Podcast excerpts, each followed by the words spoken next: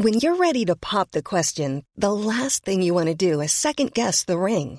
At Bluenile.com, you can design a one of a kind ring with the ease and convenience of shopping online. Choose your diamond and setting. When you find the one, you'll get it delivered right to your door. Go to Bluenile.com and use promo code LISTEN to get $50 off your purchase of $500 or more. That's code LISTEN at Bluenile.com for $50 off your purchase. Bluenile.com code LISTEN. ¿Merecen los grandes directivos los extraordinarios salarios que cobran? Veámoslo. En el vídeo de ayer reflexioné sobre la última ocurrencia que ha tenido el político de izquierdas español Íñigo Errejón, consistente en establecer un salario máximo en España. Un salario máximo, no un salario mínimo. ¿Y por qué quiere establecer Íñigo Errejón un salario máximo? Pues porque considera que hay mucha gente que cobra, que gana más de lo que debería cobrar o ganar. Pero en función de qué parámetro considera Errejón que hay determinada gente que ingresa más de lo que debería ingresar, el único parámetro objetivo más allá de la envidia, es decir, más allá de decir no me gusta, me genera desazón que haya gente que gane tanto dinero, el único parámetro objetivo puede ser que esas personas estén ingresando más que el valor añadido que están generando para la sociedad. Una persona puede convertirse en un parásito ingresando más que su productividad. Este es, de hecho, el argumento que suele articularse para los directivos de grandes empresas. Los directivos de grandes empresas se colocan unos sueldazos que no merecen, que no están en relación alguna con el valor añadido que aportan a la organización empresarial, simplemente porque controlan los resortes internos de la empresa y por tanto pueden cobrar lo que ellos decidan cobrar, insisto, al margen del valor añadido que ellos produzcan. Pero claro, en esta tesis hay un problema, hay un agujero. Si los directivos no son los dueños de la empresa, porque si los directivos son los dueños de la empresa, no tienen ni siquiera por qué colocarse un salario ingresarán cantidades ingentes de dinero si la empresa tiene muchos beneficios a través del cobro de dividendos, pero no tienen por qué fijarse un salario muy alto. Amancio Ortega, por ejemplo, no recibe un salario de Inditex, pero sí recibe todos los años un muy importante dividendo con cargo a los beneficios empresariales. Por tanto, el problema puede estar en aquellos directivos que no siendo dueños de la empresa se fijen salarios muy altos que no estén en relación con el valor añadido que generan. Pero ¿por qué si un directivo no es dueño de una empresa tiene capacidad para fijarse un salario mucho más alto que el valor añadido que contribuye a crear dentro de la empresa? Desde la perspectiva del dueño de la compañía, desde la perspectiva del accionista, esto no tiene ningún sentido. Si un directivo genera un valor añadido de 1.000, ¿para qué le va a pagar el accionista 5.000? Al final el accionista, el dueño de la empresa, le está regalando 4.000 a ese directivo, si es cierto lo que se argumenta respecto a la productividad de los directivos, es decir, que cobran mucho más que el valor añadido que contribuyen a generar.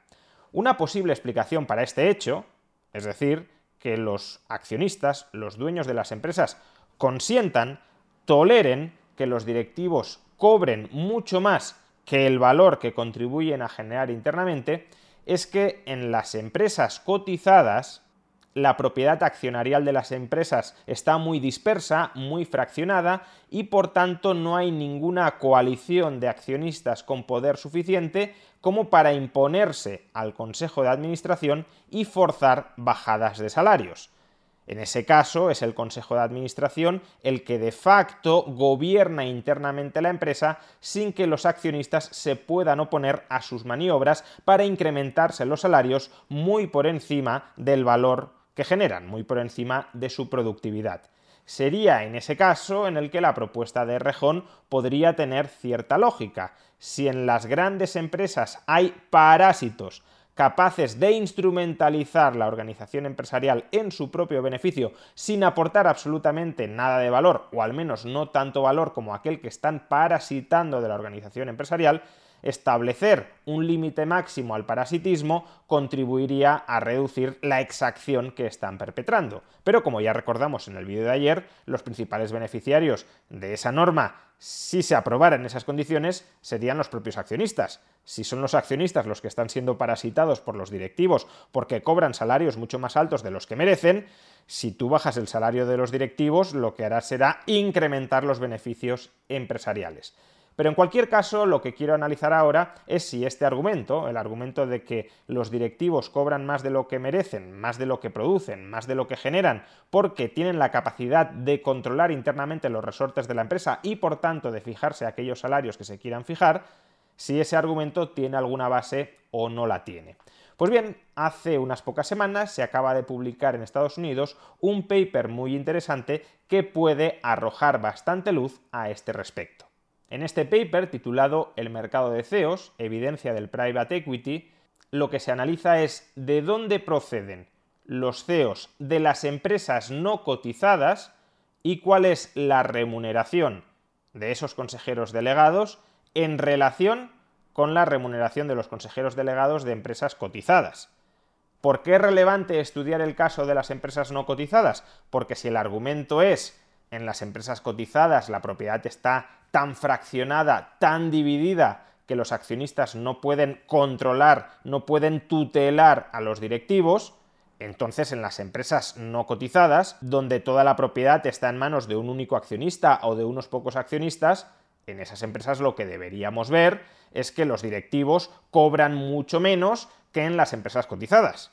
Porque en las empresas no cotizadas los accionistas sin duda sí se pueden imponer sí pueden imponer su voluntad a la del Consejo de Administración. Ahí sí que hay una relación clara de subordinación del consejero delegado al accionista mayoritario, al accionista de control de esa empresa no cotizada. Pues bien, los autores de este estudio analizan a los consejeros delegados de aquellas empresas que han sido adquiridas por un fondo de private equity, es decir, un fondo que va a controlar la empresa no cotizada a partir de ese momento, y lo que descubren son dos cosas muy relevantes. Primero, dos tercios de los consejeros delegados de las empresas no cotizadas adquiridas por un fondo de private equity en Estados Unidos contratan, una vez son adquiridas, a un consejero delegado externo a la empresa.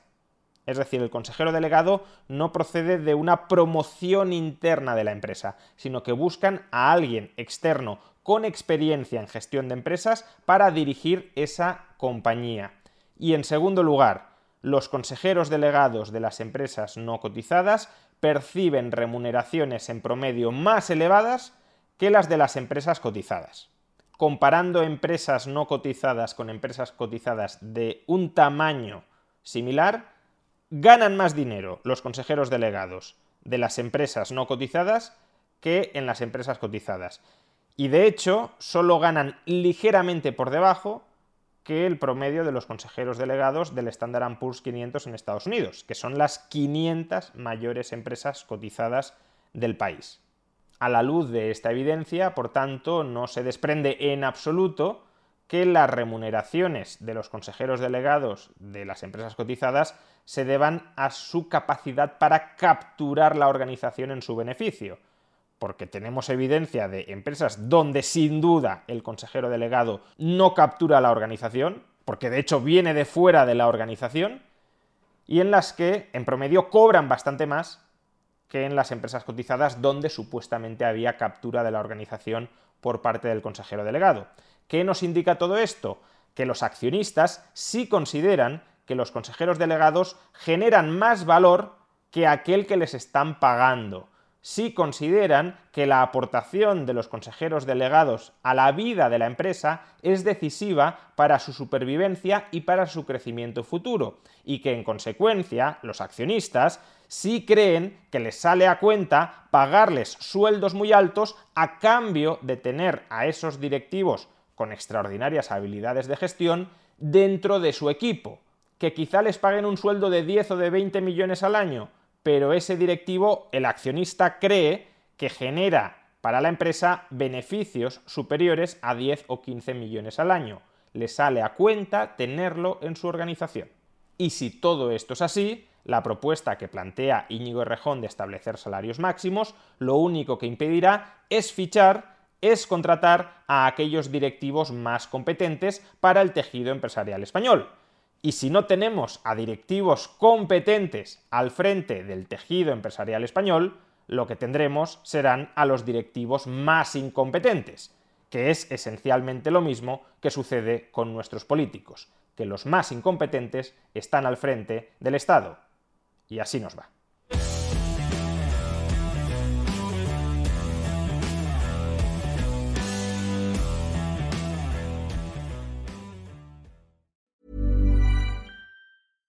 Hi, I'm Daniel, founder of Pretty Litter. Cats and cat owners deserve better than any old-fashioned litter. That's why I teamed up with scientists and veterinarians to create Pretty Litter. Its innovative crystal formula has superior odor control and weighs up to 80% less than clay litter. Pretty Litter even monitors health by changing colors to help detect early signs of potential illness. It's the world's smartest kitty litter.